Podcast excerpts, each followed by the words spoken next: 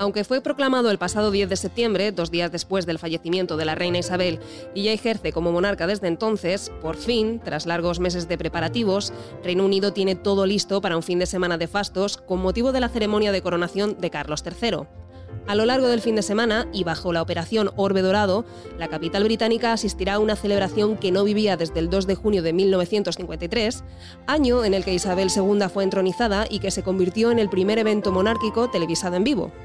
So, to that stirring music, majesty, splendor and beauty pass from our sight as the queen goes in her lovely robe.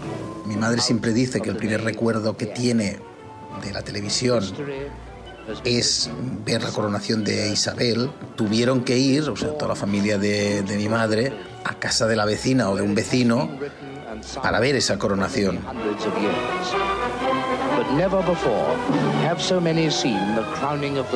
O sea, que no tenían televisión. O sea, que imagina lo, lo que tardaban en, en, llegar las noticias entonces.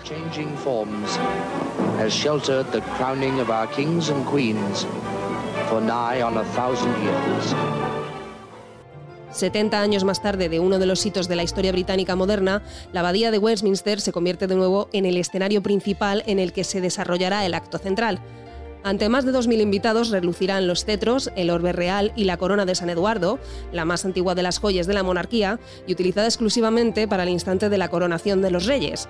Posteriormente, Carlos III la sustituirá por la corona del Estado Imperial, con la que el monarca y su esposa, la primera reina consorte desde 1937, Camila, saldrán al balcón de Buckingham Palace para saludar a sus súbditos, como ya hiciera su progenitora.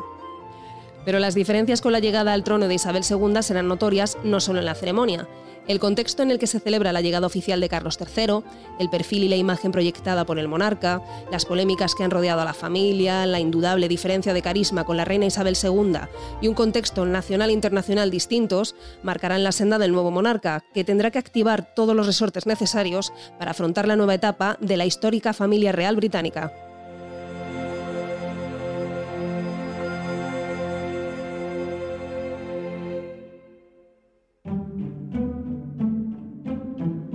Carlos III nada tiene que ver con lo que fue su madre. Ambos personajes se han desarrollado en contextos históricos diferentes y han experimentado diversas vivencias que han definido su figura pública.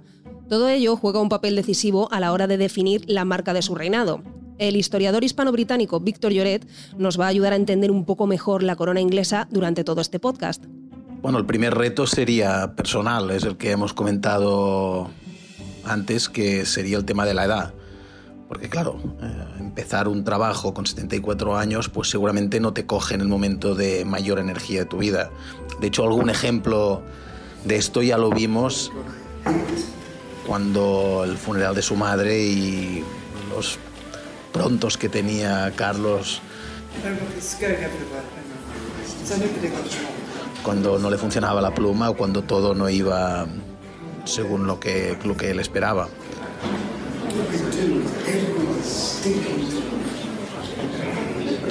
Al condicionante de la edad hay que sumarle un añadido más, el pasado y la hemeroteca. Cuando uno asciende al trono con 74 años, todo el mundo ya sabe demasiadas cosas de ti.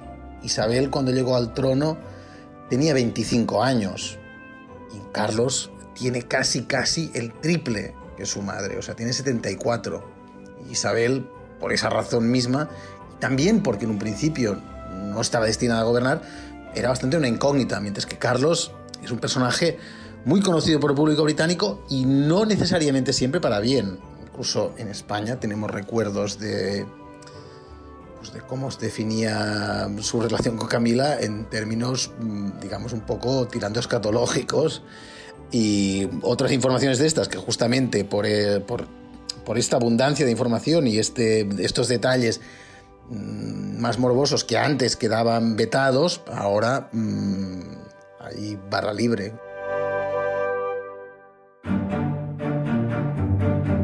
Los 70 años de reinado de Isabel II han dado para mucho. Su presencia en la esfera pública y su papel como elemento vertebrador de una institución tan reconocida como la corona británica ha marcado a generaciones. Hay personas que la asocian a su importante papel como motor de renovación de la monarquía, pero otras muchas ya vivieron a Isabel como una figura consolidada y por tanto respetable en todos los sentidos.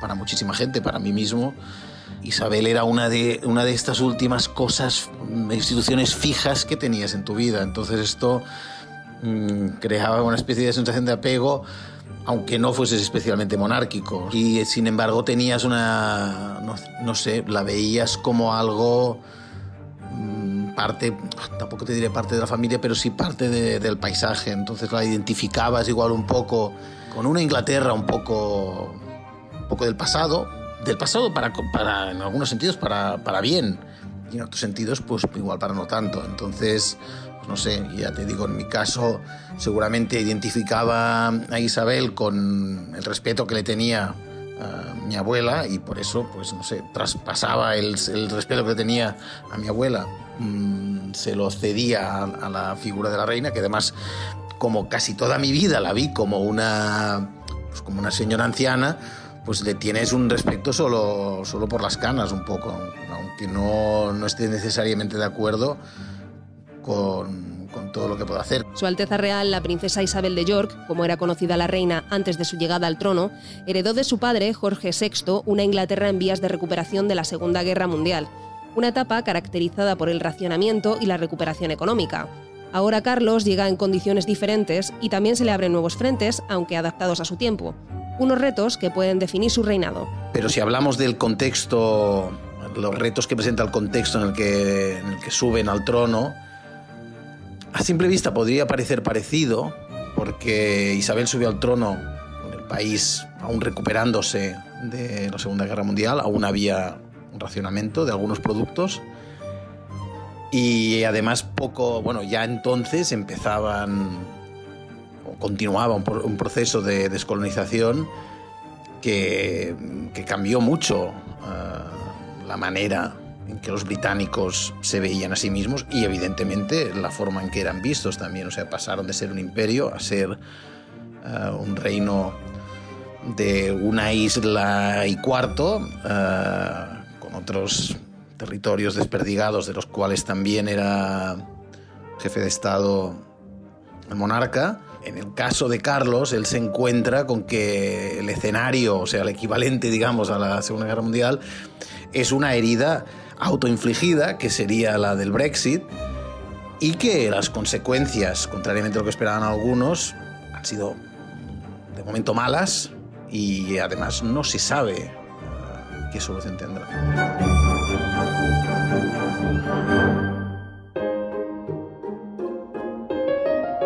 La monarquía experimenta tiempos difíciles en Reino Unido. Este es uno de los mayores retos a los que se enfrenta Carlos III.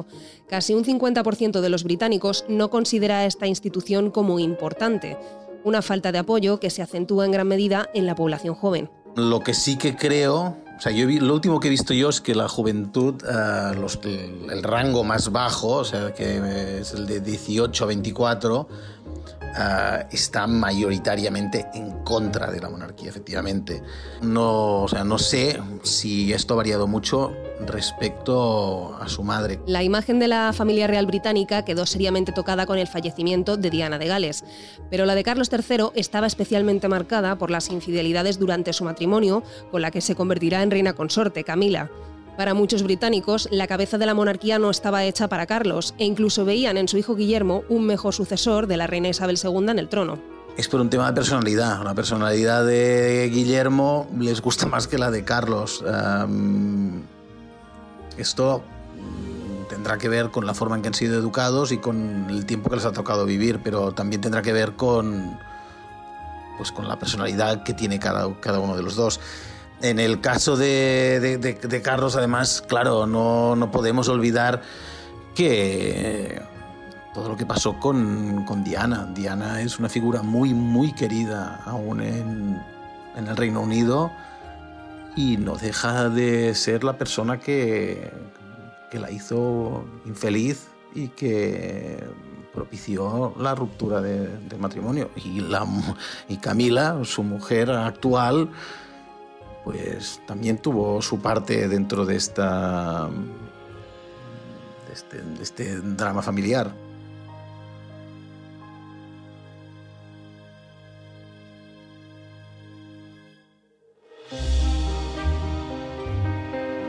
Es inevitable caer en la comparación y mirar a casa cuando vemos lo que se espera en Londres estos días.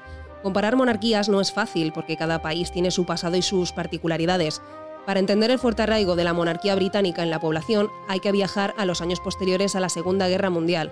La institución consiguió salir fortalecida de una primera mitad de siglo muy complicada. En el año 1953, evidentemente, había, había gente republicana en el Reino Unido, no poca, pero mm, la monarquía, digamos, que había salido reforzada de, de la Primera y la Segunda Guerra Mundial. O sea, su papel durante tiempos duros para el país quedó, no sé, quedó como un recuerdo de, una aportación positiva. Otro detalle que diferencia a ambos países y sus coronas es la estabilidad que ha tenido la institución en los últimos dos siglos.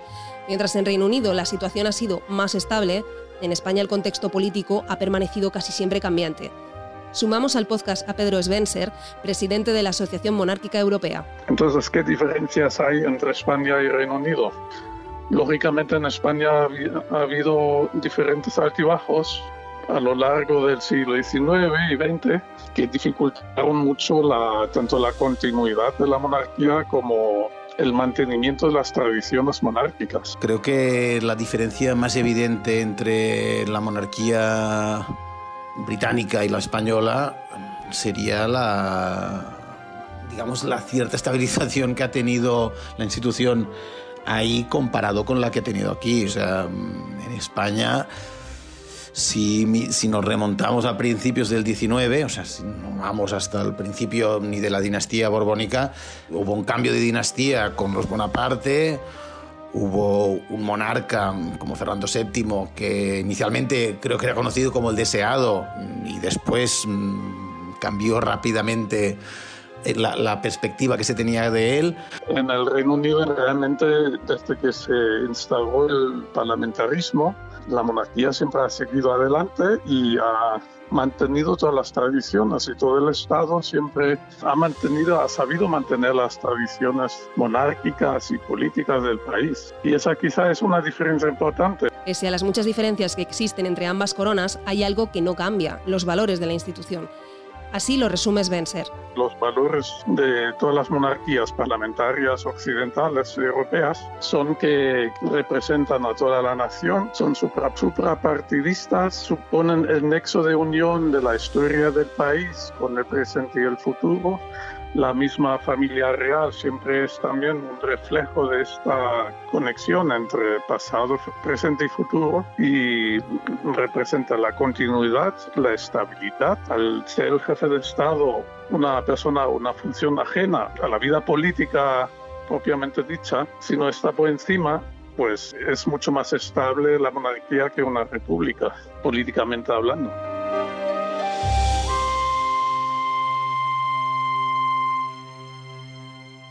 Juro desempeñar fielmente mis funciones, guardar y hacer guardar la Constitución y las leyes y respetar los derechos de los ciudadanos y de las comunidades autónomas. Señor, las Cortes Generales acaban de recibir el juramento que Vuestra Majestad ha prestado.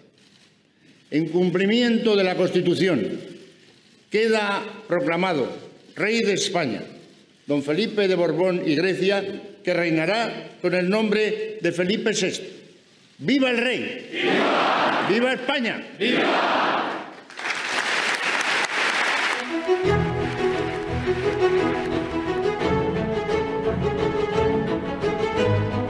En España tuvimos una coronación en 2014 cuando Felipe VI llegó al trono, pero en Reino Unido llevan siete décadas sin hacer ese evento.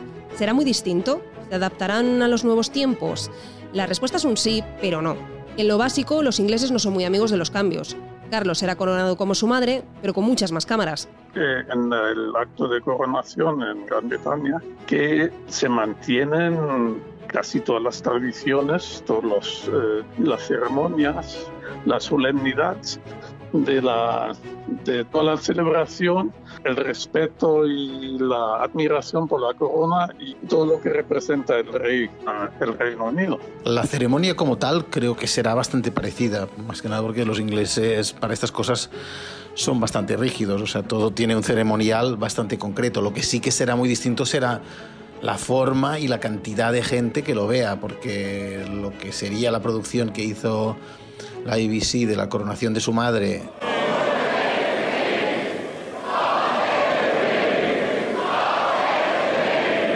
Eh, hace 70 años, en 1953, pues claro, no tendrá nada que ver con lo que con lo que veremos lo que veremos este fin de semana habrá muchísimas más cámaras veremos todos de todos los ángulos lo veremos en directo muchísima gente que entonces no lo podía ver. Como ahí son mucho más fieles a las tradiciones y a los, al simbolismo de todo, mantienen también esto y lógicamente en Europa se da más importancia a lo que ocurre en el Reino Unido por la, toda la parafernalia monárquica que hay, porque esto, esto le gusta mucho al público este sea monárquico o no. Y pues, además que hay muchísima más gente en el mundo para verlo. Que gusta mucho esto, de toda esta ceremonia y desfiles y, y demás actos.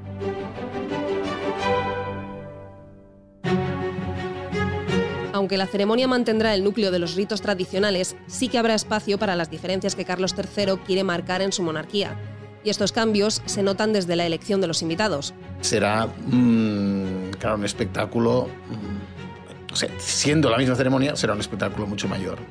Eso es lo que creo que pasará. También creo que las listas de invitados de una y otra ocasión, sin haberlo cotejado, creo que variarán bastante porque sí que sé que en esta pues habrá cantantes o exfutbolistas que hace 70 años probablemente hubiesen sido considerados demasiado plebeyos para un evento como una coronación real. Si la reina celebró una inmensa ceremonia con más de 8.000 invitados, su hijo ha preferido reducir la lista y se ha quedado en torno a las 2.000 personas, conformando un grupo de procedencias muy diverso en el que habrá una amplia representación de la sociedad civil, como así nos explica Diana Rubio, doctora en comunicación y experta en protocolo. Encontramos, por un lado, a líderes espirituales de diferentes confesiones religiosas, encontramos a diferentes cargos institucionales del Reino Unido, así como los primeros ministros de países de la Commonwealth. También encontramos diferentes reyes de casas reinantes y también reyes de casas no reinantes, así como una serie de eh, personas que representan a asociaciones, a cuestiones eh, que tienen que ver con la propia comunidad, ya que el rey Carlos III está muy, digamos, tiene mucho cuidado en cuanto a esa sociedad civil y a esas labores de la comunidad. Los ciudadanos de a pie que estarán invitados a esta celebración, a esta ceremonia, estarán totalmente vinculados a labores con la comunidad, ya que es una de las premisas que el rey Carlos III va a llevar dentro de su propio reinado, la sostenibilidad del medio ambiente y, por supuesto, la ayuda a la comunidad. Son cuestiones absolutamente importantes para el monarca y creo que se demuestra con ese día festivo que tendrán en Reino Unido el próximo lunes y que él quiere que se dedique justamente a eso, a compartir con la comunidad, a compartir con los vecinos y a ayudar a aquellos que más lo necesitan.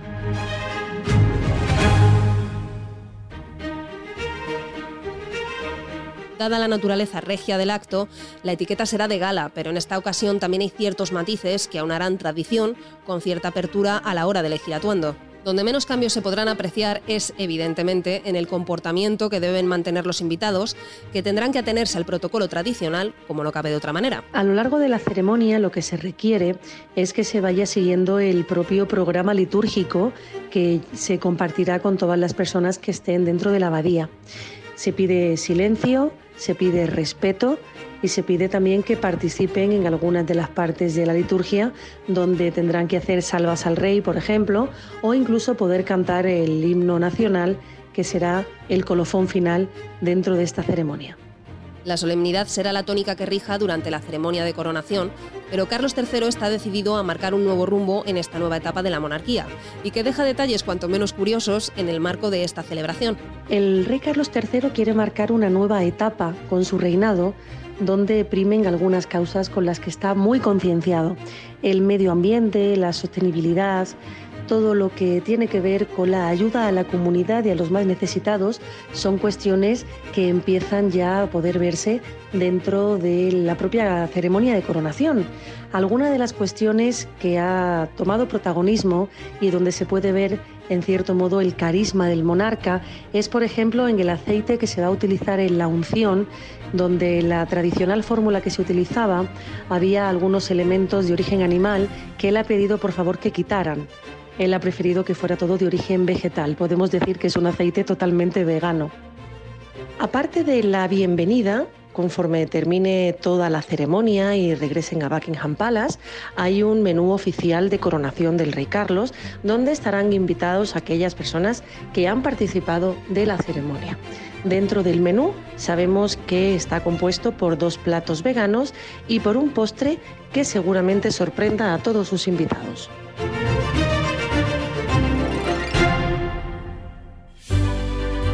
Un detalle de los actos en torno a la coronación y que tiene bastante de tradición y también mucho de improvisación es que esa fiesta también tiene presencia en la calle y no solo en Londres. Barrios, distritos y comunidades de tendencia monárquica se juntan estos días para saludar a su nuevo jefe de Estado. Un elemento muy presente también, también en la coronación que habrá este fin de semana es, lo, es el carácter mm, comunitario. O sea, hay fiestas en, en las calles celebrando la coronación y se, la gente espontáneamente pone decoraciones con motivos monárquicos. Ahí lo hacen mucho mejor que aquí, porque se han mantenido unas tradiciones, unas ceremonias que más o menos intentan integrar o alcanzar a todo el pueblo, en todas las poblaciones. Entonces se hacen proclamaciones, por lo menos en las ciudades grandes, con toda la ceremonia. Y aquí solo se hace la proclamación en el Congreso o en las Cortes. Entonces no, no tiene esa, esa misma el, mismo alcance que tiene en Inglaterra. ¿no?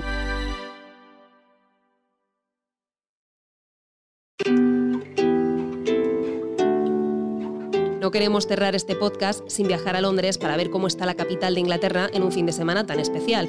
Le hemos pedido a Angie Calero, enviada especial de ABC, que nos haga una postal sonora de las calles de la City. En las calles de Londres, sobre todo, eh, se respira un ambiente de celebración.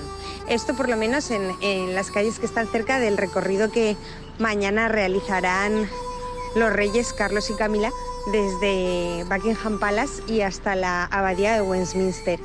En toda la zona de Green Park, St. James Park, eh, Buckingham Palace y y esta última zona de la abadía. Em, en todo el recorrido hay gente que lleva acampando desde el miércoles. El miércoles por la noche llegaron, plantaron allí su tienda de campaña y allí se han quedado. Em, y luego hay mucha gente que llega ahora con banderas de Reino Unido, con camisetas, incluso con coronas de juguete brillantes y enormes. Em, y bueno, y básicamente todos lo que tienen ganas es de celebrar